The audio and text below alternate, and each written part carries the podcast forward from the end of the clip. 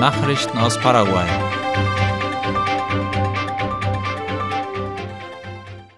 FEPASA stellt nach Vorwürfen des Rechtsbruchs öffentliche Daten ins Netz. Die paraguayische Eisenbahngesellschaft FEPASA hat laut ABC Color gestern die Daten zu den Gehältern der Beamten auf seiner Internetseite veröffentlicht. Zuvor wurde von der Gesellschaft eine Geldstrafe von 132 Millionen Guaraníes verlangt, die sich seit 2016 nach neun Anzeigen angehäuft hatte.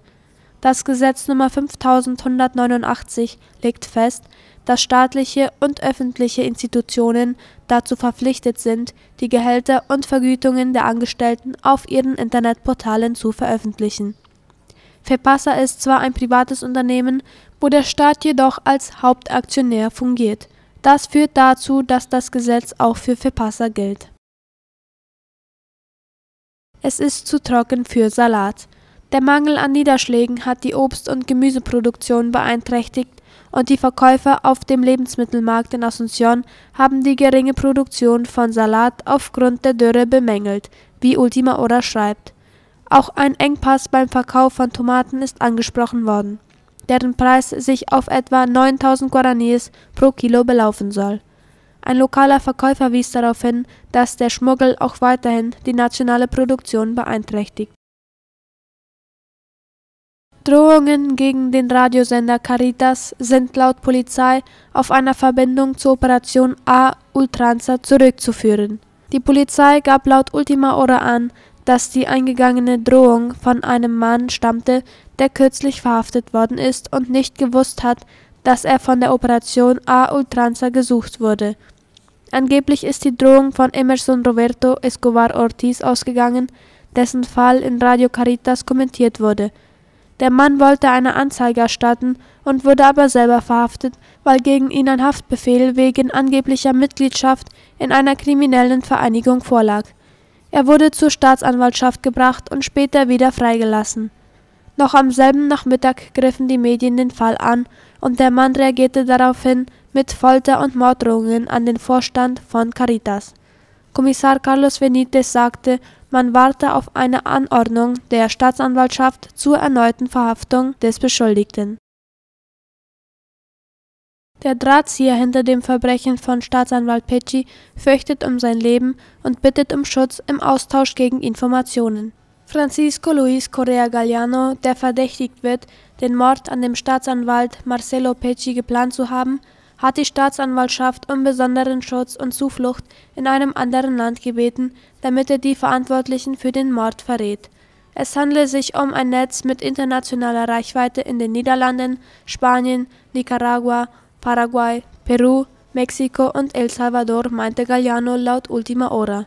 In einem Verhör erzählte Correa den Ermittlern, dass der bekennende Drogenhändler Ramon Pérez Hoyos ihn am 2. Mai 2022 aufgesucht habe um ihm mitzuteilen, dass es ein Komplott zur Ermordung des Staatsanwalts Pecci gebe.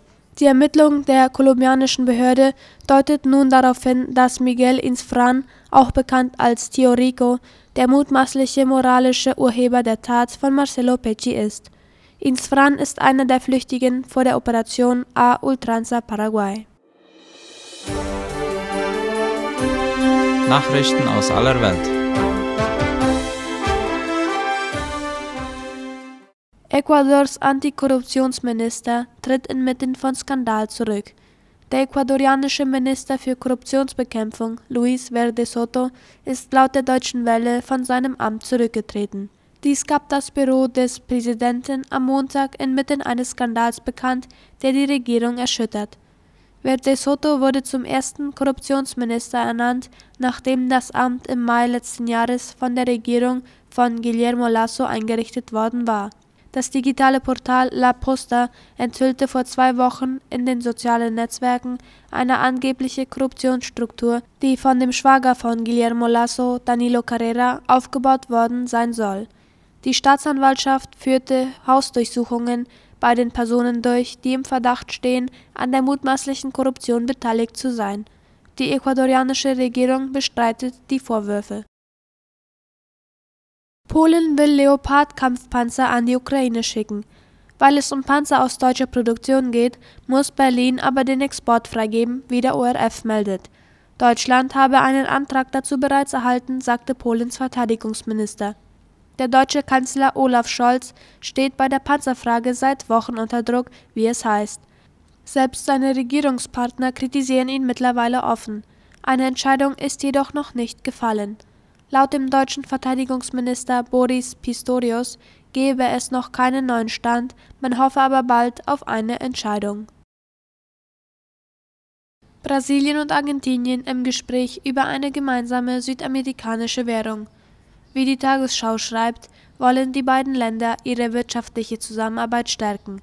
Deswegen sollen Gespräche über eine gemeinsame südamerikanische Währung vorangetrieben werden, die Berichten zufolge Sur genannt werden soll. Sie würde vorerst parallel zum brasilianischen Real und dem argentinischen Peso ausgegeben werden, aber trotzdem den regionalen Handel ankurbeln und die Unabhängigkeit vom US-Dollar vorantreiben.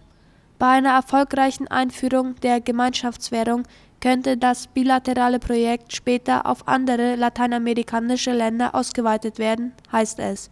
Eine Idee einer gemeinsamen Währung war bereits 2019 in beiden Ländern von Politikern diskutiert worden, stieß damals aber auf Vorbehalte der brasilianischen Notenbank. Auch bei den aktuellen Plänen gibt es Bedenken. Türkei sagt Treffen mit Finnland und Schweden ab. Die Türkei hat laut der Tagesschau ein für Februar in Brüssel geplantes Treffen mit Finnland und Schweden abgesagt.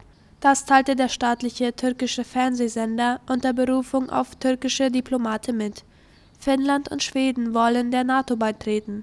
Dies erfordert die Zustimmung aller 30 NATO-Länder. Die Türkei ist jedoch dagegen und knüpft den Beitritt an Bedingungen. Gestern hatte der türkische Präsident Recep Tayyip Erdogan erklärt, nach der Verbrennung des Korans in Stockholm am Wochenende dürfe Schweden keine Unterstützung der Türkei für die geplante NATO-Mitgliedschaft erwarten. Finnland hatte heute erklärt, zur Not auch ohne Schweden der NATO beitreten zu wollen. Das waren die Abendnachrichten heute am Dienstag. Auf Wiederhören.